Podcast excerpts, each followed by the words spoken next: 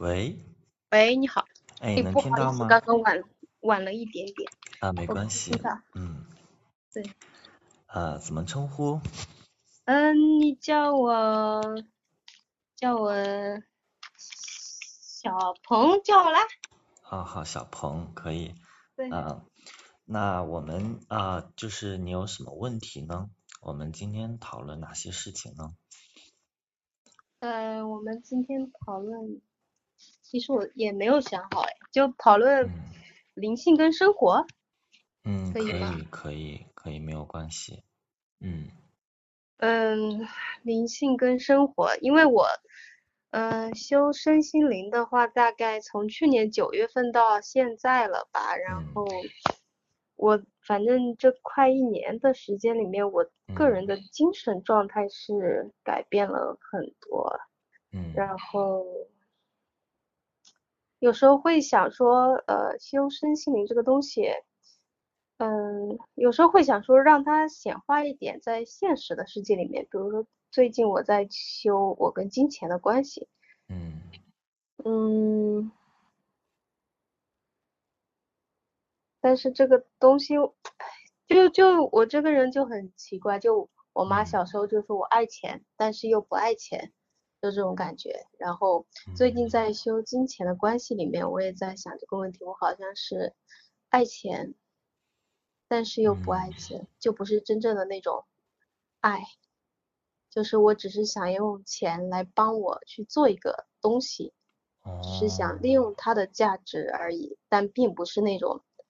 真正的爱。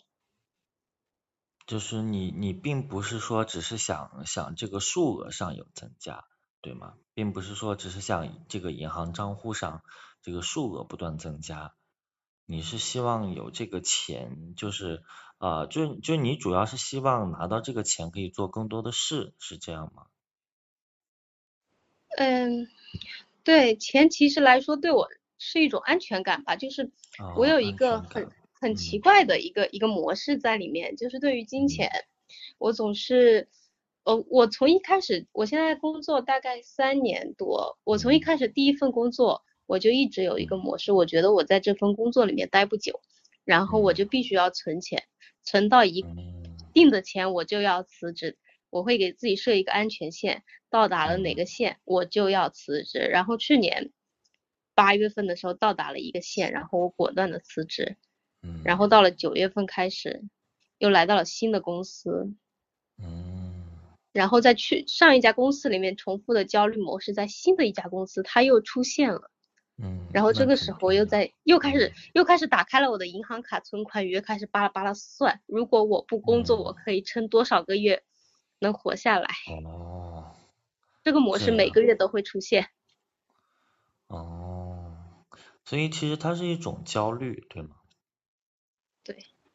哦，金钱的不安全感。金钱的不安全感。嗯，我觉得这个金钱的不安全感的话，嗯，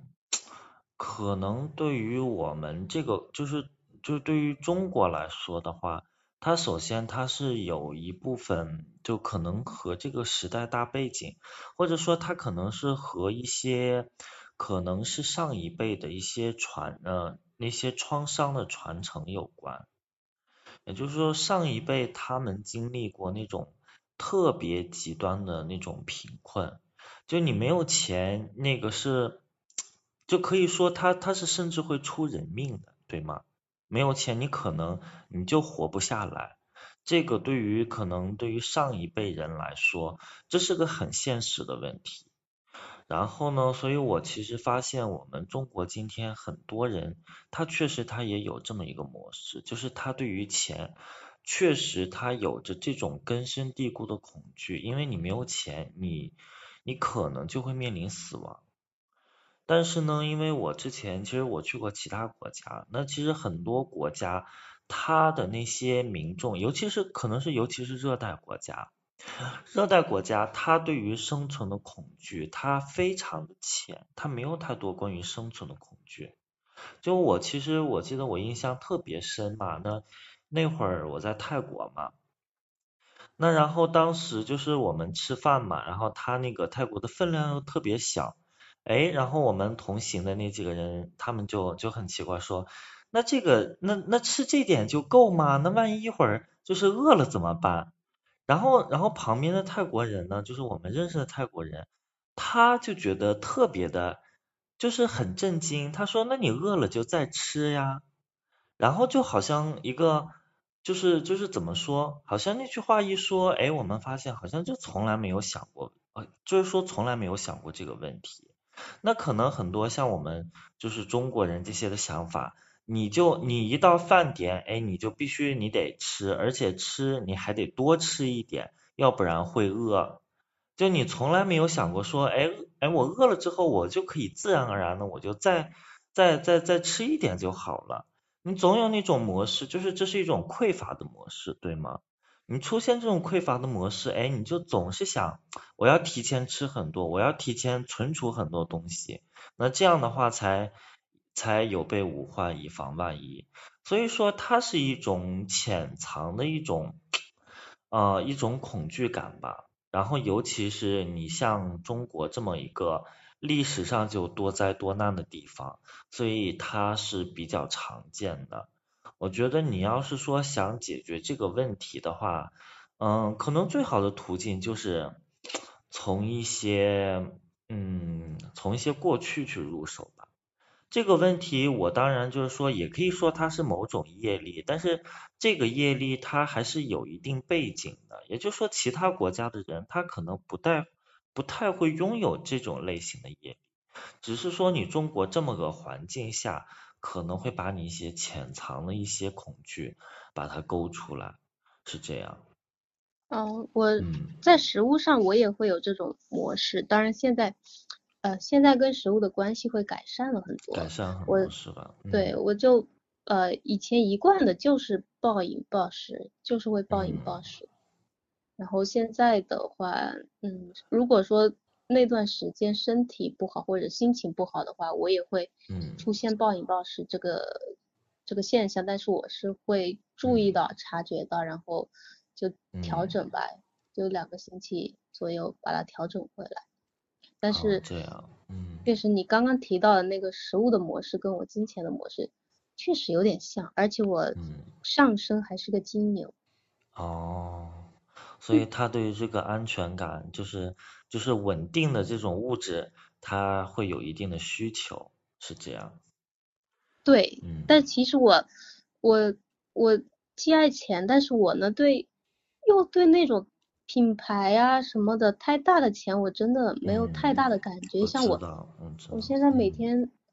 每天在为这种生活好像。嗯，也在挣扎，甚至数银行卡的余额，但是其实我父母能够一口一口气给我的可能更多，我可能根本就不需要这么挣扎，但是我好像也承受不起他们给我的那个那个钱，我只能自己。那肯定的，因为就是你，嗯，有些时候如果我们去继承一些那个遗产之类的话，其实这是其实遗产之类它就是某种资源嘛，对吗？你有些时候，嗯，反正事情不是像看到的那么简单。有的时候，你如果想继承资源的话，你肯定是要付出一些代价的。所以，啊，怎么说呢？我觉得就是说，你现在这个情况，它其实让我想到了，哦，就是让我想到了一件事情吧。我觉得啊，你目前就是说对于金钱，你就是说你现在不是也正在学习金钱这个课题吗？我的感觉是，它可能它只是你走上这个灵性觉醒道路上的一个引路砖，它可能仅仅是这样一个功能，它不一定是有很深很深的一些背景渊源。就是说，你可能在这个。呃，理解这个金钱，这就是说理理解金钱这方面，可能就是说开启你自己的这个人生旅途，然后呃，就是开启自己的这种灵性化的人生旅途。我感觉是这样的，因为其实很多对于金钱，就是关于金钱这个议题，他真正有问题的呢，他最大的问题是他拿不起，呃，就是他拿得起，但是放不下。很多人是那种执念特别特别的重，就是说他他这个赚钱他。嗯，因为因为你说了，你其实是有感觉的，就是你你你赚这个钱，你只是想要安全感，你不是说就一味的想想要那个钱本身。但是很多人他其实他就是陷入了那样一种，就是他只想赚这个钱本身，他甚至他不是说是为了赚了赚了这个钱之后啊，我就有更多的资源怎么怎么样，他不是这样，他那是一种上瘾，就好像。嗯，可能是 有点类似于这种赌博或者说吸毒什么什么的，就是说他赚钱的时候，他可能是有那种快感，甚至说，哎，你通过赚钱他获得某种成就感啊，或者说别的感觉，然后这种感觉让他特别的上瘾，然后他就始终没有办法去放弃这种感觉，所以说对于这些人呢，他们最常出现一个情况是。即使自己已经很有钱了，即使自己有钱到甚至说想干什么都能干的时候，他还是停不下来，他总是闲不下来。你如果不让他赚钱，他就不知道要干什么好。啊。嗯，那像我这种，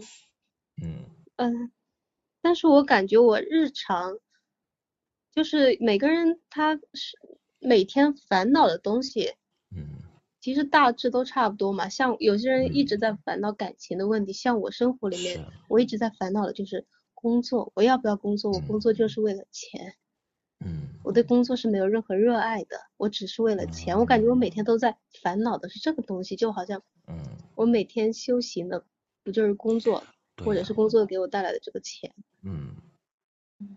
所以你看到没有，他好像是一个还牵一发动全身。就就就你就就是说你现你刚才说的那一点嘛，哎，你发现你其实你对工作没有热爱，你只是为了钱。那那你能不能找到你真正热爱的工作呢？或者进一步，我想问你，那什么样的工作你是真正热爱的呢？或者说你做你热爱的工作就赚不到钱了吗？这个问题我从我大学毕业的时候就开始在想，我热爱的是什么？然后嗯。我以前，我我以前也是喜欢到处旅行嘛，然后在毕业就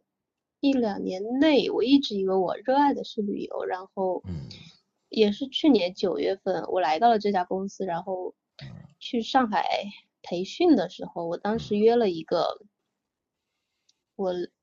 之前在上海认识的一个俄罗斯人，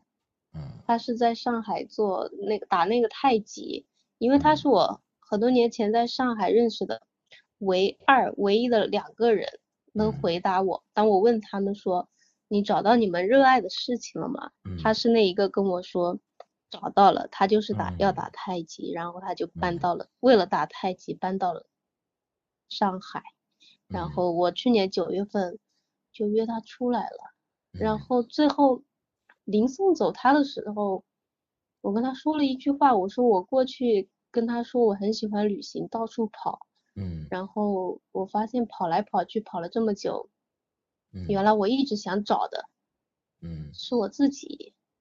嗯，对，那是我去年九月话讲的话，我现在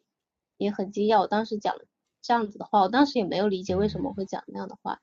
然后再后来我就接触到了身心灵这三个字，嗯，然后就走到了今天，嗯。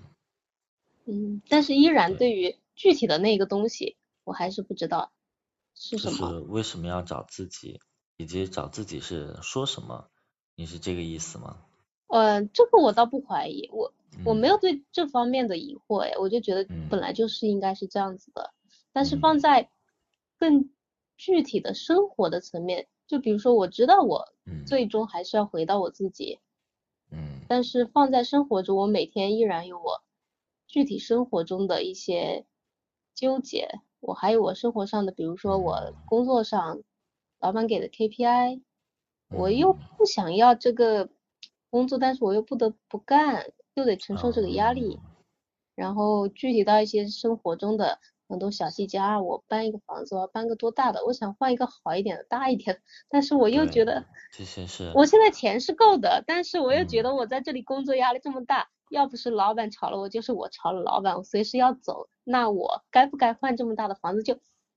每天还是会有生活中这些物质方面的东西就会烦扰着我。对我每天都是为了这种事儿在烦。就是很就是很多各种各样的问题都出现，然后一时间让你不知道往哪个方向走，对吧？倒也不是，你这么一说，其实都是来自于工作上的琐事儿。我之所以没有往哪个方向走，是因为我还不知道是哪个方向。如果我真的看到那个方向的话，应该不会就不会这么纠结在这些小细节里面了。嗯。是因为大方向还没有看到。对，所以说一开始是一个钱的问题，现在其实又变成了工作上的问题。嗯，那我觉得就是说，可能你现在的这个问题还是从工作上入手会好一些。就是说，你先解决工作上这个问题。就那你现在是工作是到底是处于怎样一个具体的问题呢？我听你刚才说的话，似乎是你对现在这个工作也不是特别的满意，但是就是说他能给你提供一定的金钱，对吗？这份工作现在就是快一年了，回收起来也是一个很神奇的事情，我感觉。可能真的是老天安排我来休息。那。我在这家公司，它总部在上海，然后我们深圳就办公室几个人，就两三个人，然后大家都是分不同的老板在，就是小部门的领导在管，各自的领导都不在深圳。然后我在这一年里面，我真的每天都在摸鱼。虽然公司的 KPI 很紧，每天都要写日报，每周都要汇报。然后我作为一个销售，我现在基本上零产出，然后在这待了一年了。这家公司的流动率很高，能待过一年的都是老员工。然后像我这种没有产出的人，能在这儿待一年，嗯，也很罕见。且老板 对我印象还可以，也是很神奇。然后我用了这一年的时间在这里，每天搞身心灵，中间还休了十四天的辟谷，每天就去办公室的会议室里面躺着，也不干啥，电脑都不打开。嗯，然后就这么休了。真是挺幸运的。对我每天一方面很烦恼啊，老板又来催我日报了，又来问我 KPI 了。但是另一方面，我就也就是这一两个月也很感谢老板养我的这份工资，比上份工作基本上就是工作量少了非常非常多，然后工资还涨了，还让我在这儿修了灵性。除了除了偶尔的那种焦虑担忧。不知道下一份工该往哪里打，毕竟也没什么业绩，就没有什么好的简历好跳槽。之外，我好像其他的各方面，真的可能真的是老天给我送的礼物。嗯，那所以我觉得你现在听起来状态还挺好的，对吧？嗯嗯，我现在的状态比我一年前、两年前的状态要好很多。嗯。对，所以的话，你现在是属于，呃，那那那现在是等于是哪里有问题呢？就是说你觉得哪里还不够满意呢？是说现实中的还是琐事太多太太繁杂了呢？还是说就没有一个大方向呢？没有大方向，因为，嗯，因为这份工毕竟不是我想要做的那份工嘛，每天在办公室摸鱼闲也闲得很心慌啊，我也不可能时时刻刻在修身心灵。我不可能拿天天拿身心灵的事情在干，我还是想更落实地一点，就是找到我真正就是能够充非常满足的过每一天生活的那一种。我并不是真的想摸鱼，而只是想要那种真正能让我每天都充满那种喜悦和快乐的感觉去做。一件事情的那种工作或者一份事业，我还没有找到它。我明白，我明白。嗯，其实像这种事业呢，其实其实你说的这个，它是关于 passion 的，它是关于激情的。就是说，你需要找到在工作上的激情，是这样的。那这个呢，它确实也是有一些，就中国整体的一个大背景在里面。那你在中国这边，嗯，就很多人他都是抱有着这种实用主义的哲学嘛。你工作或者说什么，反正都是这样啊，你你就是说你赚钱就好了，你要那么多那个什么乐趣干什么呢？对吗？很多人其实他都是这样的一个想法，包括父母呢，哎，可能从小到大也是这样啊，你出去玩有什么用呢？你你你你好好学习才是最重要的，对吗？但是你出去，但是你玩你有乐趣呀，所以说好像从小就被打压了，是这样。所以我觉得，就我自己的经验来谈来谈的话，可能就是对于中国的这些孩，嗯，就是就是对于在中国成长长大的这些人来说，找到自己的兴趣都是一件挺困难的事情。那其实就我自己的经验，我后面是怎么找的呢？我后头发现说，哎，你可能你直接去找一个你喜欢的。这个行业不太容易，但是你可以反其道而行之，你先你先去找那些你不喜欢的行业，就是说你不喜欢的行业你见多了，你逐渐你就明白你为什么不喜欢它了，那反而推之，你可能你就会知道，哎，你究竟真正喜欢的行业是什么？我比方说，我一开始的话呢，我其实呃。嗯，因为我之前我也做过很多工作嘛，后头我发现我确实真的是不喜欢这种啊，就是这种固定的工作，这种好像那个就就就怎么说朝五晚九这种工作，那我那我感觉这种工作的话呢，他会啊怎么说，太就是太守规矩了，让我就觉得实在是有些那个受不了。后头的话呢，我就开始做这个自由职业。我发现自由职业的话，虽然说赚钱赚的很少，但是呢，哎，我能感受到快乐，我能感受到激情，所以的话呢，后头慢慢的做这个，我越做越越有信心，后面它就起来了。那我发现其实很重要的一点啊，就是你对任何一件事情，如果你能找到激情所在的话呢，那你基本上你的就是说呃基本的，就是维系你基本生存的。这些资源你是可以很轻易的得到的，就是说，如果一件事情你是真心的喜欢它，然后你真心的投入进去，然后你所产出的那些工作成果，其实任何人别人一看就能感受到，呃，就就是这份成果的非同寻常。然后呢，你至少你是可以靠它养活自己的。就我们先不说挣挣多少钱吧，就首先其实。自己养活自己是没有问题的，那然后在这个基础上呢，可能我们就是逐渐越来越熟练了，可能后头的就是啊怎么说越来越那个家属就轻了，是这样的。那我觉得可能最重要的一件事就是先去做，先先去各方面去尝试，但是在尝试的过程中呢，我们始终要啊保持一些保持一些反思吧。就比方说，你现在你这份工作你做的不是有些就是不太，嗯，就虽然说各方面环境也好，怎么怎么样，但是呢，你仍旧是感觉到好像你不能长久的做下去，就是说你还是要找到自己喜欢的工作，对吗？那你其实可以反其道而行之啊，你先想想目前这份工作，它到底它哪些地方给你带来这种比较不好的体验？那你其实你逐渐的去了解这这些，这也是一个了解自己的过程。就是说，你知道，哎，我我我我到底适合哪些工作，或者说我到底适合哪些类型的工作？那逐渐的话，你对自己的了解也越来越深，是这样的。嗯，我对这份工作的话，它有一点我还蛮喜欢的，就。是。真的就是没有人管我，然后我可以，嗯，嗯，可以出去见我想见的人，嗯，就是可以在外面见不一样的人，嗯，它不好的一面可能就是产品啊，因为我是做医疗，嗯，点的，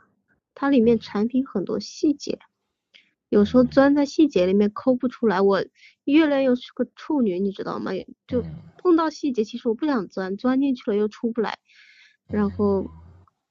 就就还挺痛苦的。有时候钻在细节里面，我就不喜欢那个细节，但是我是喜欢出去跟人，呃，有事没事 social 一下，哦，的点。但是我 social 还带另外一个，我我有一个特质就是，就是我我会有身边会有很多朋友，但是我的朋友我都是我没有办法带着利益、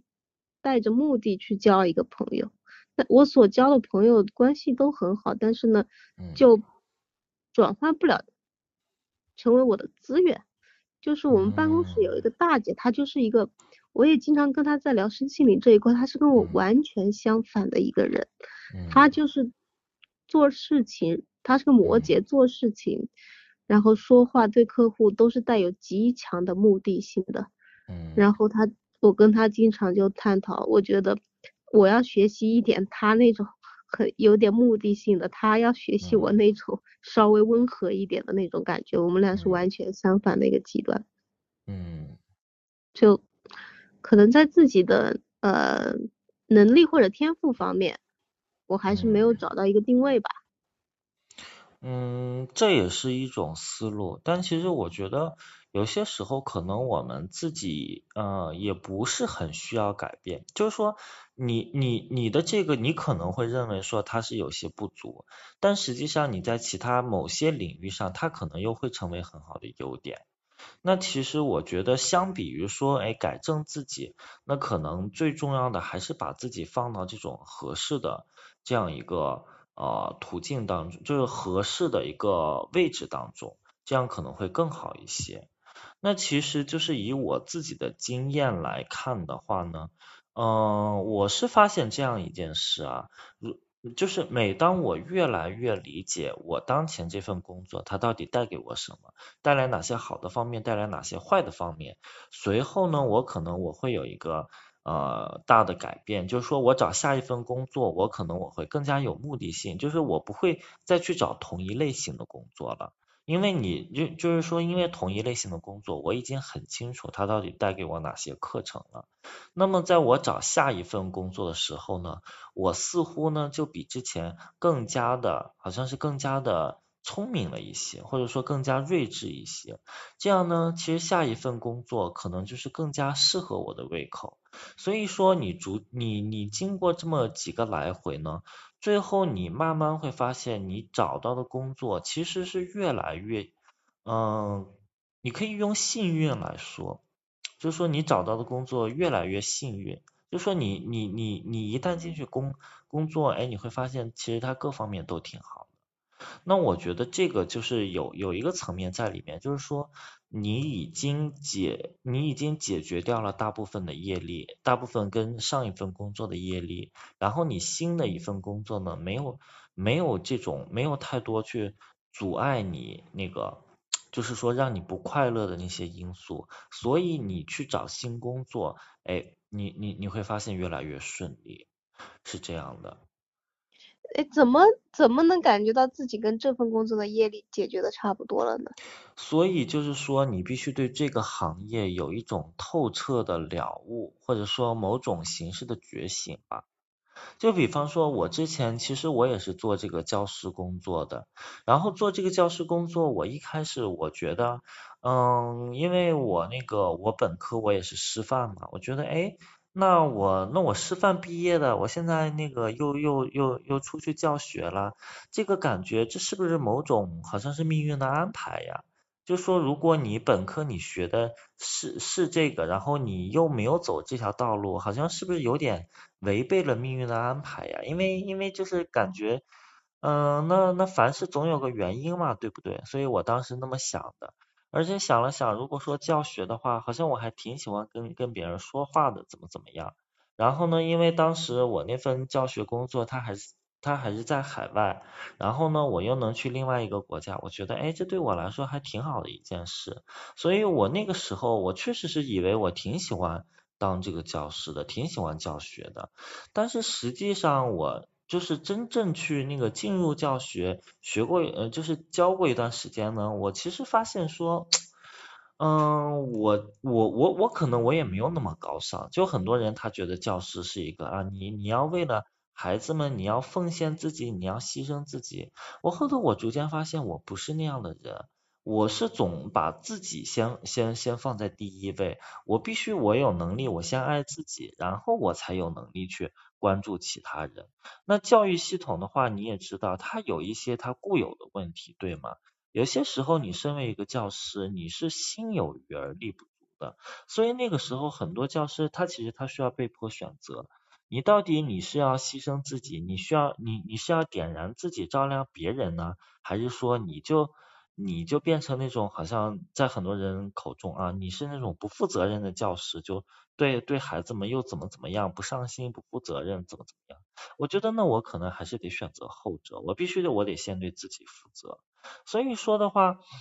就是通过教，就是通过我那个当教师这么一个经历，我其实好像猛的一下就领悟了这种对自己负责的这样一种态度。所以我后头，嗯，我我我我从那个教师工作辞职之后，我就倾向于做这种，呃，就是自己主，就是一手主揽的所有细节的这种。呃，自由职业，因为我觉得这才是真正的自己为自己负责。包括你像我建网站什么的，其实很多东西我真的都不懂。那我也想过说我要不要雇一个人，怎么怎么样。但是我觉得你雇一个人的话，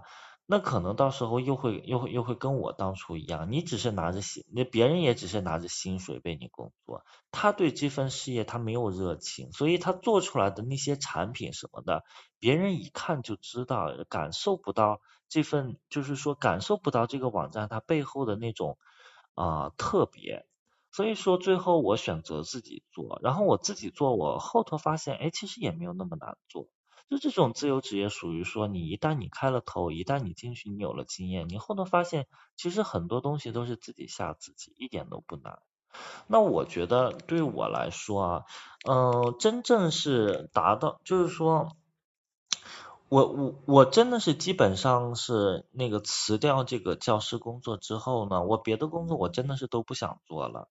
就哪怕说你你你你你那个工钱再高，然后你就是又又又是另外一个国家，又让我去体验，那我可能也要犹豫半天，最后我可能还是选择不会去，因为我觉得我就算去了，你也不过是重复这个故事而已。而这个故事它到底是它是谁怎么样一个课程？我觉得我已经很清楚很了解了。我去我去做这个教师的工作，哎，那可能是属于这种嗯凑凑合合马马虎虎吧。难受当然不觉得难受，但是开心不会觉得开心。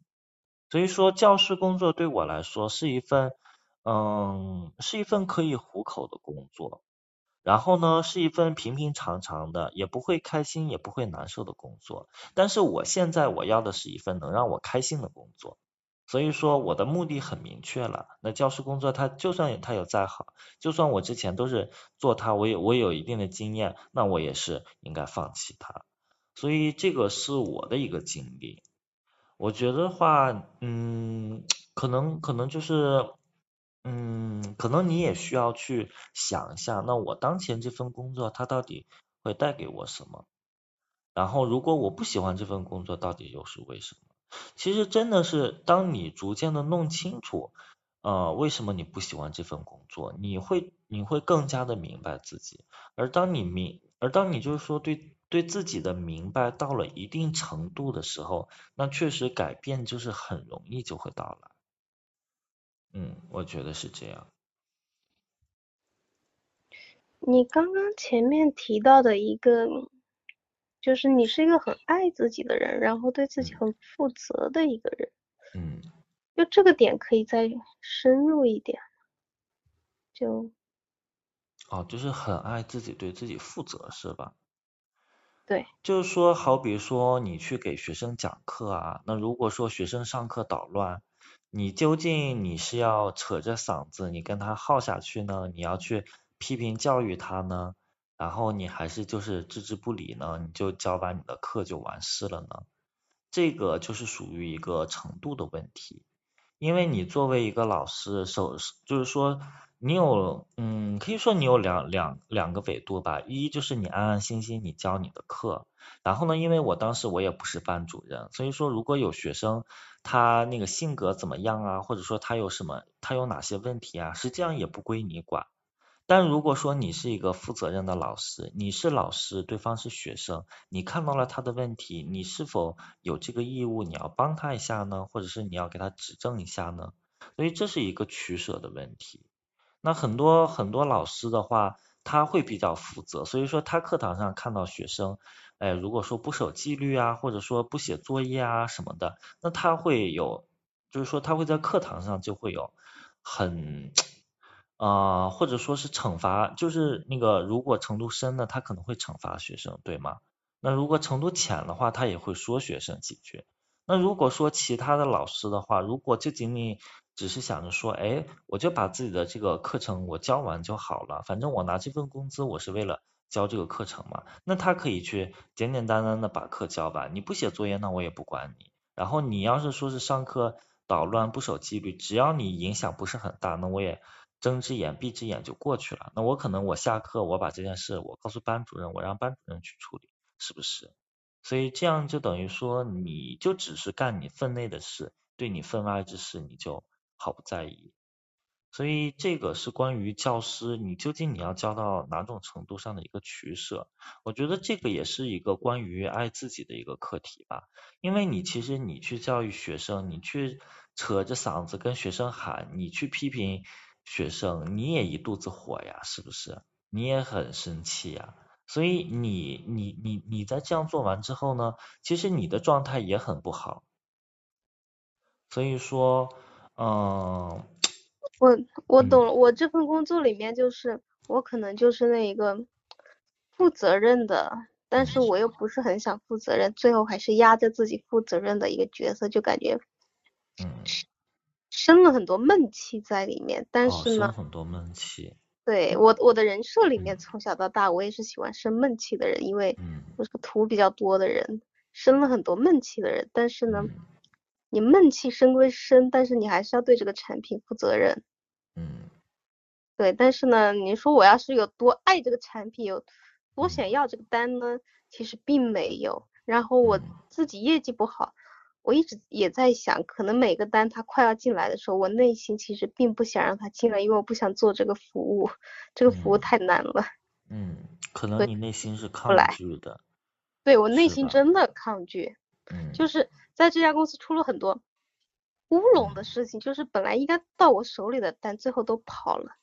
然后我一方面很懊悔，我他妈应该进单了，结果跑到别人那里了。但是我另一方面，我其实内心是知道。我其实可能真的不是很想让他进来，因为他一进来，我要做好的服务啊，我每天在这儿，我就要干好多活儿，我的心情又会变变到另外一个层次的不好，所以在我内心深处，其实我应该是抗拒，我抗拒的。对，我觉得，所以这个就是很好的一个点啊，这个，嗯。反正就是说，以我教师的经经历来说的话，我觉得我真的是通过这件事发现，我确实不是那种就是说想想愿意为别人牺牲的人，因为因为我不是说没有尝试过牺牲，我也是一开始去就是说，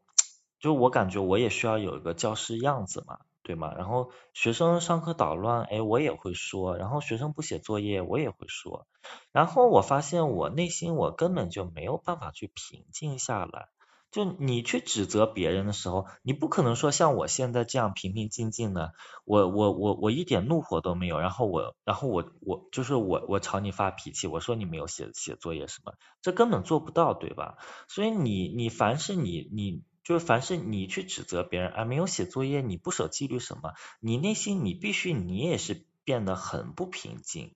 而那个时候，其实我本身我对于灵性上我也是有了啊，算是不小的成就吧。我发现我不能忍受内心这种不平静的状态，所以我必须得找一份能足够让我内心维持平静的这样一份工作，就能足够让我。平心静气下来说话的这样一份工作是这样的，所以我觉得这个可能对我来说也是啊蛮重要的一点吧。所以这个就等于说，哎，我更加了解我自己一步了。所以我之后再去选择工作，那你其实很多，嗯，我也不能说陷阱吧，但是就是很多可能性，我就会主动去避免它。然后呢，其实你这样做的时候，很多大的灾难你都是可以避免的。就好比我那个时候，我其实我辞职，我是一九年，大概是十月份、十一月份那会儿我辞职，因为到那个时间点，我确实是觉得已经是和和这个教师这个行业，或者说和这个学校的这份合约、这份合同，已经是全都做完了，我没有理由继续做下去了。然后当然，我下一份工作我要做什么，我也不知道。但是没有，但是已，但是既然我已经有了这种完结感，所以我就选择，哎，我就辞掉工作，我就回回国了。那随后呢，我也不知道为什么回国，直到后头，哎，疫情一发生，我一看，哇，那机，那那那个机票都炒到天上去了。然后你到时候你想回，你可能你都回不来。所以后头我才发现啊，其实有些东西就是你相信内在的直觉还是挺重要的，对。嗯，我刚刚想到你说的工作里面，因为我一直以前可能相信的，就是脑子里面理解的，就是每一份工作里面，它一定是有好的和坏的一面。嗯，但是你刚刚说的，你当你找到你想要的那份。就是后面找到的真正的喜欢的那份工作的时候，其实它是对你来说是没有什么好坏的，你就是很平静的那样一种感觉。很平静。对，就是嗯，因为我现在是属于我在做这个，嗯，算是真正能把自己发扬光大的一份工作吧，就是我利用我的特长。我来为其他人做服务，那这首先它是有一种服务他人的这样一种感觉在里面，就是说这份工作让我觉得，哎，它是有意义、有价值的。其次呢，它是能带来一定这个，呃，就是说经济上的一些回报的。然后呢，我做它我还觉得还很有乐趣，就是分享我的一些东西，我想写什么就写什么，我还觉得很有乐趣。所以说很多东西综合下来，我觉得我对于我目前的情况是属于很满足的，因为我现在呢，就是说我可以就是到处去旅居，然后去呃不同的地方去体验去居住，然后还很，然后就是说工作时间也很随意，然后我觉得反正是各方面，它可能就是达到了某种平衡吧，嗯，嗯，我感觉我今天。问的关于工作的，嗯，虽然答案还没有出来，但是我隐约的感觉到了点什么，就是我对于这份工作，对我要的其实就只是要他的钱而已，除此之外我再也没有其他的了。然后对这。个行业的话，其实一直以来就，虽然还没有一年，但是一直以来有人一直在出更高的薪水。在挖我，但是我一直在这里，我就一直蹲着不动，是因为我确实换一个公司，虽然钱给我涨了一点，但是我确实对这个行业没有什么太大的兴趣了。我蹲在这儿不动的原因，是因为我还没有找到我新的方向，就是换掉一个行业去做其他的那个新的方向还没有出来，所以对于我来说，如果还是在这个行业里面换 A 换 B 换 C。其实都差不多，对啊，对，因为你本质上可能你对于这个行业你是没有太大兴趣的，它不是说哪家公司的环境问题，而是你可能对它整个这个这个行业就可能是某些原因就没有信心，或者说没有兴趣。嗯，是的。对，那我觉得其实像你现在这样的情况，嗯。反正我我我我觉得我咨询也很常遇见吧，像就是说像你现在这种情况，属于说，哎，你知道目前有困境，但是你还没有这种呃具体的，就是具体的可嗯那那那那那个怎么说可操作的路线路径实现，就是说你虽然知道它有问题，但你不知道要怎么解决，所以这种这种是呃 就这种时候，我觉得。最好的一件事情，就是最最适合做的一件事情，那就是顺其自然了。那然后最好的话，你是就是说你先把注意力放在生活中的其他方面，就不就是说不要放在工作上面。反正是如果说我自己我来处理这样的一个问题的话，那我会这样处理，就是说如果一件事情，哎，它目前它还没有这种新的新的道路出现，然后我目前我对它看的还不是很明白，那我就先把它放一边喽。那它什么时候出现新的改变，我到时候我就再去关注它一眼，我就再去看它一下，对吗？我可能说先去生活中其他方面啊，或者是练琴啊，或者说我。我就是做些什么事情，尝试一些新的什么东西，哎，可能我认识个朋友，或者说我我我听别人说起哪些小道消息，然后可能我突然之间就又有了灵感了，对吗？你生活它本来就是这样的，你东东边不亮西边亮，它就是说生活的焦点它不总是在工作上，它可能是呃在某在某些阶段它可能会转移到其他方面上。所以你在这个时候，如果说前面的道路，哎，你你已经看到前面的道路了，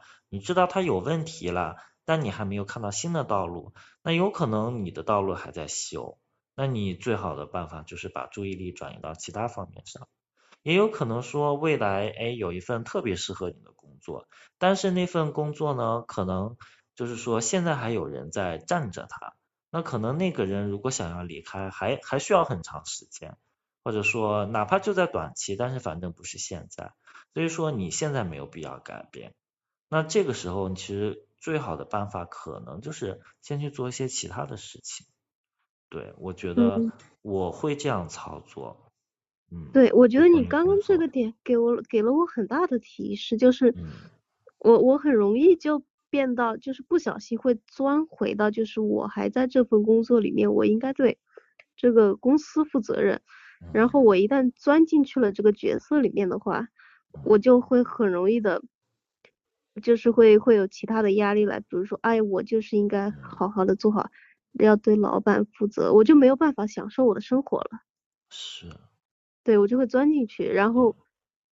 这个工作里面的话，可能还有一些业力模式的解决，可能就是，啊，就是，嗯，我还蛮关注。于就是别人对我的认可，比如说老板啊，即或者同行业，即使我可能不想在这个行业里面待了，但是我还是很期待我能做出点什么，然后然后得到别人的认可，而不是说有一种灰溜溜的，我最后是灰溜溜的离开了这个行业。嗯。我还有这种执念在里面。啊，是是，因为其实这个。我们现在这个职就是职业或者说一份工作嘛，其实如果你按照世俗的眼光，哎，那就是老板付你钱啦，你就要替他辛苦工作，怎么怎么样。但是实际上他很多时候他都是有这种业力在里面的。你之所以哎你你进到这个工作，那可能是一份业力的关系，或者是怎么怎么样。所以这就是为什么说，哎，你想清这份工作它能给你带来什么，你下一份工作就会变得更好，因为你这个清理掉业力了呀。所以是这样的。那既然说这是一份业力性质的工作，很多时候，嗯，是否对工作负责，这个我觉得它都是一些有待商议的吧。就是有些时候，那你可能该偷懒还是得偷懒。当然，就是说，虽然说你这种辛苦工作，那肯定是一种美德，对吗？但是有些时候，嗯，反正现实的情况很复杂，对吗？比方说，有些工作它实在是很这种，嗯，像像我有，就是说，像我有些咨询者哈，他们从事的那些工作本身就很折磨人，可能说工作强度上，哎，本身也是这种九九六，甚至你加加班加的更晚。然后可能是本身像像这种加班啊，就是说没点什么事也要也硬要让你加班，就是很折腾人，很耗人这种。那你像遇到这种工作，当然是你就是说可能变得更轴一些，变得更老油条一些，就是适当的去哎自己去休息什么的。我觉得其实这也是很正确的一种选择，这个没有什么太多啊，就是可以被指责的地方。所以我觉得，嗯，你这个也其实也不要给自己太多的压力，太多的想法吧。就是这份这份工作，我觉得它基本上都是业力性质的。就是以我自己的感受啊，你基本上，嗯，只要这份工作它不是这种，你你你自己一个人可以完成的，那大部分，呃，只要它涉及其他人，只要它涉及这种。呃，也就是说，也不能说涉及其他人吧，只要是说涉及这种机构，涉涉及跟这个社会打交道，涉及跟这个社会很多机构打交道，那其实它大部分都是业力性质的。嗯，那我这个大概率就是业力非常强的业力性质的。对。因为这不是我控制的。其实因为本身你的这个经历也也也算是比较特别，也很特殊。所以可能一般人他想有你这样的经历，他还没有呢，是嗯嗯，你说的业力清理是什么呀？因为我一听业力清理这几个字，我就觉得啊，我是不是应该在这里把我所有的不舒服的点全部修完了，直到我这里可以，我在这里可以很舒服的做下去的时候，我才能走。很舒服的做下去，那倒不见得，那倒不必要。因为，因为你就是说，你只你你能改变的只有你自己，你改变不了的是环境。然后呢，你的这个工作环境啊，它并不是说这整个环境全部都是为了解决你的业力，它很有可能就是呃，甚至不是说很有可能，是基本几乎是百分之百的。它这家公司它有很多的目的，它可能牵扯很多人的业力，并不是只有你。所以说，你如果在这家公司，你体验到很多不快，或者说是很，就是说很多不愉快，或者是不开心什么什么的，有一部分当然是和你自己的业力有关，但是也有很多是和你没有关系的，它是属于别人的部分。那那属于别人的那部分，那通常而言，他的感觉是这样的，就是说你看到了它，但是你始终不理解它到底是怎么回事。然后呢，他就这这种不理解呢，是属于完全没有打动你，你是完全看不懂他，然后你也不想和他同流合污，然后你就只想离开。所以说，大部分工作啊，嗯，就是说，如果你待不下去，大部分都是因为这些原因。就是说，你清除掉所有你呃，就呃，你清除掉所有你跟这份工作之间的业力，但是还有。但是这份工作它本身还有很多其他的复杂模式，然后这些复杂的模式对你来说可能是一种伤害，然后到那个时候你不得不离开。那如果说你能找到一份工作，哎，它虽然说有很多这种复杂的模式，然后对其他人来说不太舒服，但对你来说你你完全无视它，然后你也不想去了解它，然后你在那边还待的还比较轻松，那其实这这样的一种工作可能是。一种适合你终身从事的工作，因为他，嗯，因为就是说这这样一份工作，可能他会给你提供足够的资源，对吗？让你不用去为这种物质上的一些一些东西去奔波。那我们现在这个世世界，地球这个世界，它本身它就是基于物质的，所以你哪怕你就是你很灵性，你很你很就是很追求灵性。你毕竟你还是得解决这个金钱的问题呀，对吗？所以它它对于大多数人来说，它不是一个空中楼阁，不是说是啊，我就为了这个灵性，我就完全我一分钱都不要了，那谁那谁都做不到，对吗？所以有有的时候，如果说你最终你能找到这样一份工作，那可能对你来说也是一个很好的结局。就是说这个工作，嗯，就是。就就怎么说呢？我们其实最终我们追求的是一种人生的成就感，而不是一个工作上的成就感。就是可能对于大多数人来说，这两者是相同的，但是这两者天生它不是等同的。就是说，如果你是想让你的人生变得非常有成就感，它其实并不一定要通过工作来取得。虽然大多数人是通过工作来取得。是这样，嗯，嗯，嗯，对我来说，呃，呃，一在工作上，目前来说，对我最大的一个修行，或者是能扰乱我的一个东西，就是，嗯，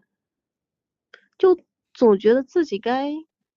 该给这个公司贡献点什么，该给他贡献点什么我才能走，就总觉得我拿这个钱欠公司的，嗯，我我得给公司贡献点什么才能走，这是第一个点。第二个点就是，每当呃呃老板或者是领导来给我或者 HR 来给我 KPI 压力的时候，我这个时候我的心就是会突然的就很焦躁，那种焦躁就是会就是大部分时间都会冒出来那种，然后就跟惊弓之鸟一样，然后我一直觉得我是不是应该把这一点修好了，我才能走。不修好，我下个东西就不会来。但是我又觉得，我真的是要把自己弄得这么苦吗？在这里，就是在精神上这么苦啊。嗯，就是我们先说第二点吧，就是老板一出现，哎，一给你布置这种压力，然后你就觉得惊弓之鸟，对吗？其实这个是，嗯，我觉得他他本身他是属于一个很常见的。一种行为，就就是就是说，他他从灵性上，从这个能量的角度上，他是可以进行解释的。因为就是说，像那些呃位居高位的人，或者说比就是说比你看起来更有权势的这些人，那他们其实管教下属的时候呢，多多少少哎都会用这种一种能量上的一种冲击，一种破坏。他们都会用这种形式来达到自己的目的，就是说他们必须要给人一种，呃，带有某种恐怖的感觉吧，因为只有你害怕，哎，你才觉得他们是，就是说高你一等的，你才应该听他们话的。这是一种基本上你去看那些大型公司的那些，不管是 CEO 啊还是什么。呃，还是就是高级高层管理人员，其实他们都是靠这种模式的，就是就是说他们可能把内内在的一些破坏性模式翻转向外去攻击其他人，那所以说可能你的老板也也是同样的模式，所以你你就是说，所以说他给你布置一些任务的时候，哎，你感觉不太舒服，那因为确确实实这可能是一种能量上的攻击，然后呢，这个模式。不仅仅是在你这一家公司，它非常的常见。基本上，我到目前为止，我还没有见过哪家，就是哪个企业没有这种模式的，基本上都有。就就老板啊，或者说是高你一些的呃那些人啊，基本上是没有办法去那个，嗯，就怎么说吧，更富有人情味儿，或者说怎么怎么样。因为很多时候，首先就是他们工作性质决定的嘛。那比方说，他们他们要做做这种高层，他们需要为这种业力去负责。然后如果说遇到这种业力不合标、不不达标的时候，哎，他要痛下杀手，那他必须得痛下杀手，不然的话，他要怎么保证他的位置呢？是吗？所以说，我觉得这个是一个普遍存在的问题。我倒不觉得它是你的课程。对，就是说，如果我，就是说，如果我的感觉的话，我感觉这个可能不是你的课程，就是说，你可能换家公司，也许也会遇到同样的模式，但问题这个是属于一个全社会普遍存在的一个一个现象。然后至于说你的第，你你你的第一个问题是说，你必须得，好像说，呃，给这家公司留下些什么？对，嗯。有一种欠了领导，欠了什么？我觉得这个是这个本身就是在我这边我的一个感受，我的一个看法，我觉得这个是一种就是一种业力吧，一种业力上的声明。但我感觉这个业力也许它不是真实的业力，嗯，就我看到的话，我的感觉，我觉得它可能是一份虚假的业力。嗯，这个怎么说呢？因为业力有的时候它是可以被，呃，算是凭空创造吧。如果说你本身你其实你也不欠他什么，但是他就但是他就认为你欠他什么，这个就是说这样一种业力它可以是被凭空创造的。然后我其实我对于你这家公司目前的看法，我觉得它可能会存在这样的模式，凭空创造业力。然后其实其实我觉得最关键是这样一点啊，你目前是没有呃就就就怎么说，好像没有其他的选择，对吗？没有其他的路径，你目前还没有好像好像还没有真的到哎我我就要立刻辞职那一步，对吗？因为你现在可能还没有找到下一份工作，对吗？对我还没有想到下一在这里还在这里混着吧。所以说，我觉得可能更好的一个解决办法是静观其变，或者就是我说的，你先去做其他的事情，然后呢，如果到时候啊，到时候新的机遇出现了，然后你觉得那个新的机遇还可以，那你其实大可以一走了之。所以这个时候关键是。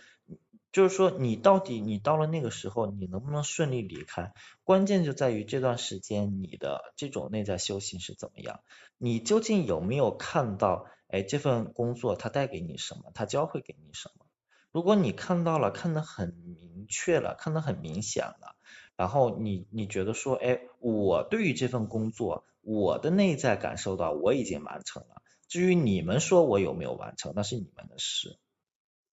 其实我当时就还是回到我那个教师工作嘛，那我我其实我离职的时候我也遇到同样的困境呀。我离职的时候，人家跟我说啊，那你走了，我们这短期我我我们也找不到其他的老师代替呀。然后然后然后就说那些孩子们啊，他们都跟你学学学这么久了，你突然又走了，他们换个老师，他们又要重新适应。然后他们那个如果重新适应老师的话，他们那个。学习啊，知识啊什么的又会跟不上，然后你这样的话是不是有些不负责任？怎么怎么样？其实我当时我离职的时候，我也遇到同样情况，那他们同样是觉得我我我在这就是说我在这家学校也有些呃类似于说欠他们的，或者说我也有些责任没有完成什么的。但是最重要的不是他们怎么看，是我自己怎么想，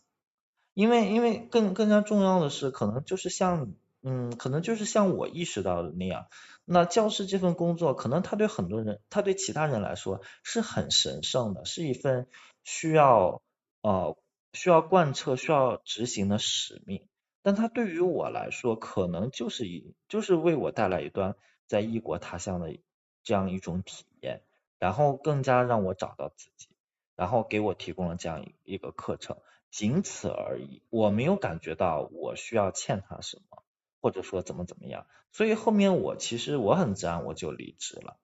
那后头我发现，哎，确实我离职这个这个决定是很明智的，因为我离职之之后，哎，我整个人首先我感觉到轻松很多，其次我回国之后，哎，我正好我躲过了疫情，所以说他从各方面来看都是非常合适的。那其实这个才算是真正的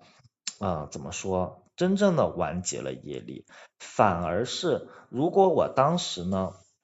如果我当时没有听从我内心的抉择，然后然后我去，我反而是我听从了一些学校的建议，那他们觉得我有业力没有完成，他们觉得我有未尽的这些事业啊，还还还没有去做，然后我留在学校，那后头疫情一出，那个什么就是一爆发，然后我可能我短时间我根本我就不可能回国，对吗？那我必须要在那个人生地不熟的地方，哎，然后可能那个学校又开不了门，然后我经济还没有着落，那那个时候我才是真正的，就是说遇遇到了真正的麻烦。所以有的时候你你就是说你内在感受到的，嗯，不一定是真实的，有些时候就是会，嗯，怎么说？被被其他很多因素影响，尤其是业力这个东西，它是可以被创造出来的。尤其是像现在很多公司，它其实它就是喜欢做这样的事情，因为他不做这样的事情，他会觉得，哎，好像我就留不住员工。像现在很多的公司啊，它其实把员工就视作为一种，嗯。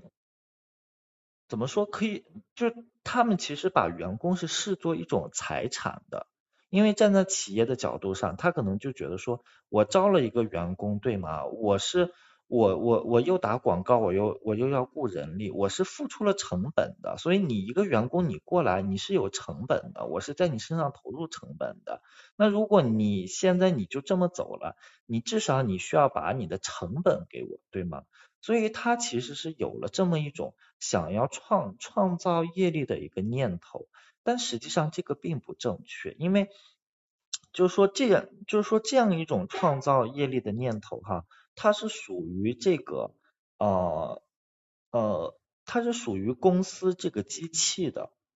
所以它是一种非常机械化的、非常不灵性的一种行为。但是呢，你如果想要解决业力，基本上你是根据你是跟某个人有有这样的一个业力关系，所以它是人对人的是不一样的。所以我觉得像你说的这样一个情况，这两者我都有些怀疑。首先是你你你到底你欠不欠这个公司什么？我这里的感觉是我觉得不欠。第二点是第二点是什么来着？第二点是啊啊我不太记得了，但是好像第二点我也有些怀疑，是这样吗？嗯，第二点。第二点。嗯。我也忘了，但是那个也不重要了。啊，嗯，对，对我刚刚突然想那个，所以业力，业力，你指的业力就是人与人之间的因果关系吗？业力只能在人和人之间发生，就是它的载体只能是人和人，它和机构之间是不可能存在载体的。所以说，像现在很多机，所以说，如果你的某些呃这样的业力哈。你就是说，如果你有这种零视力嘛，你看到它是由这种机构来产生的，那它都是虚假业力。嗯，我所以说现在这个社会，我觉得有的时候真的很，嗯，怎么说很复杂吧？尤其是像这种大公司，它大公司它大到一定阶段啊，它就是说，嗯，反而是整个公司那家机器。因为它本身它可以组织起来运行起来嘛，然后这个机器本身是有一些这样的感觉，反而是为这个机器工作的那些人逐渐是变得麻木，逐渐是变得像是这个机器的一颗螺丝钉，然后好像就丧失了自己一些人性本能，或者是怎么怎么样。对，但是本质上来说。你之所以在这家公司工作，你并不是和这家公司有业力，而是和这个公司的某些人有业力，是这样的，嗯。那可能真的是老板上辈子欠了我钱，所以要来养我。呃，我这里还有最后一个点，嗯，就是在工作上，嗯，嗯，回到以前，那就是读书的时候，嗯，就是。总有一种，就是我的存在感，我的价值感，我一直会把它放在，比如说我成绩好，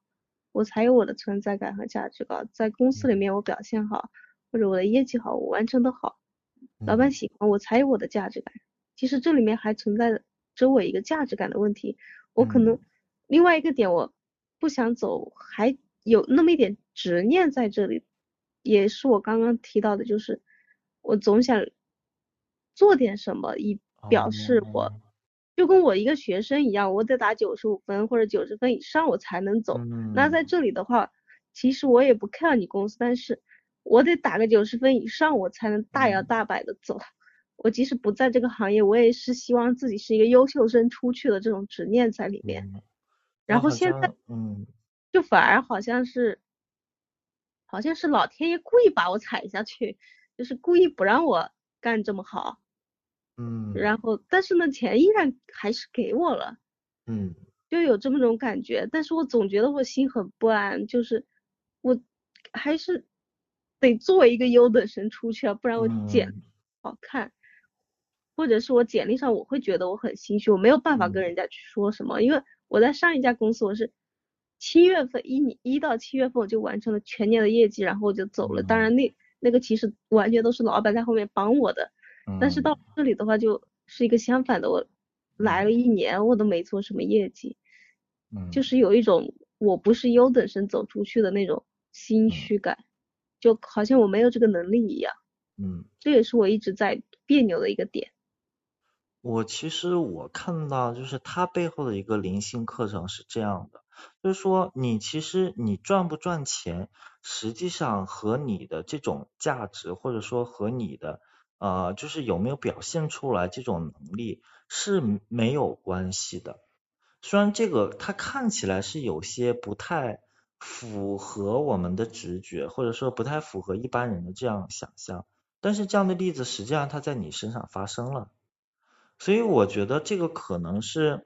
对我来说，那如果我出现这样的事情，哎，我可能是更多的是去培养一些自己的喜好，我到底喜欢什么，然后我也不要去管它赚不赚钱。然后呢，因为因为你已经有过这样的经历，对吗？你知道有些时候，哎，你赚钱不是说因为你有价值，所以你其实可以去尝试一些之前你认为没有价值的事情，然后可能这些你之前。虽然你认为它没有价值，但是你很喜欢的事情，那也许这些事情能为你打开一些新的通道。所以我觉得对我来说，嗯，反正这这个听起来也是一种很神奇的经历，对吗？就是说你好像什么业绩你也没有实现，然后你就坐在那边，你还领了钱了。那实际上它说明工作上这样的可能性也是有的，并不是说需要你真的。呃，真的是一分耕耘一份收获，实际上并不是。那很多时候，它确实它就是你不耕耘也会有收收获。那其实我之前我记得我给其他人咨询，很多人其实也是不相信这一点，就是这这可能这也是一个中国固有的一个价值观啊，就就觉就觉得你一定要努力，你一定要拼搏，你你才会就怎么就怎么怎么样。但其实很多东西它不是它不是关于你自己努力的，它就是关于一些业力的。那属于你的东西，它就是会来到你身边，你努力不努力，它都会来。所以说，我觉得那你的这样一个工作经历，嗯，如果在我这边我看到的是，我觉得是这样一个课程，嗯，嗯，有有一部分就是也是在我最近。修跟金钱的关系的时候，我就突然听到了好多的那种案例，就是哇，有些公司的人他真的业绩比我差的人更有在，然后呢，他拿的工资比公司同员工工作了十几年的还要多，最后他没一年半没干什么活，最后公司把他炒走的时候，还给了他 N 加三的工资。嗯，然后我就听到了好多这种这种例子，然后我就开始在慢慢的转。对于金钱这个东西的一个概念，嗯，对，对，嗯，是啊，所以我觉得这个也是，嗯，还是蛮重要的一点，对吧？对，就是刚刚说的那个点，是我最新修行到的一个点，就是我在这个点上，嗯，这是我最新看到一个点，然后其他的好像就没啥了。嗯嗯，好啊，那那我们今天就就这样，可以吗？嗯嗯，我觉得也差不多了。嗯，好，嗯，好行，好，谢谢你。嗯，好，那我们就这样了。好，拜拜。拜拜。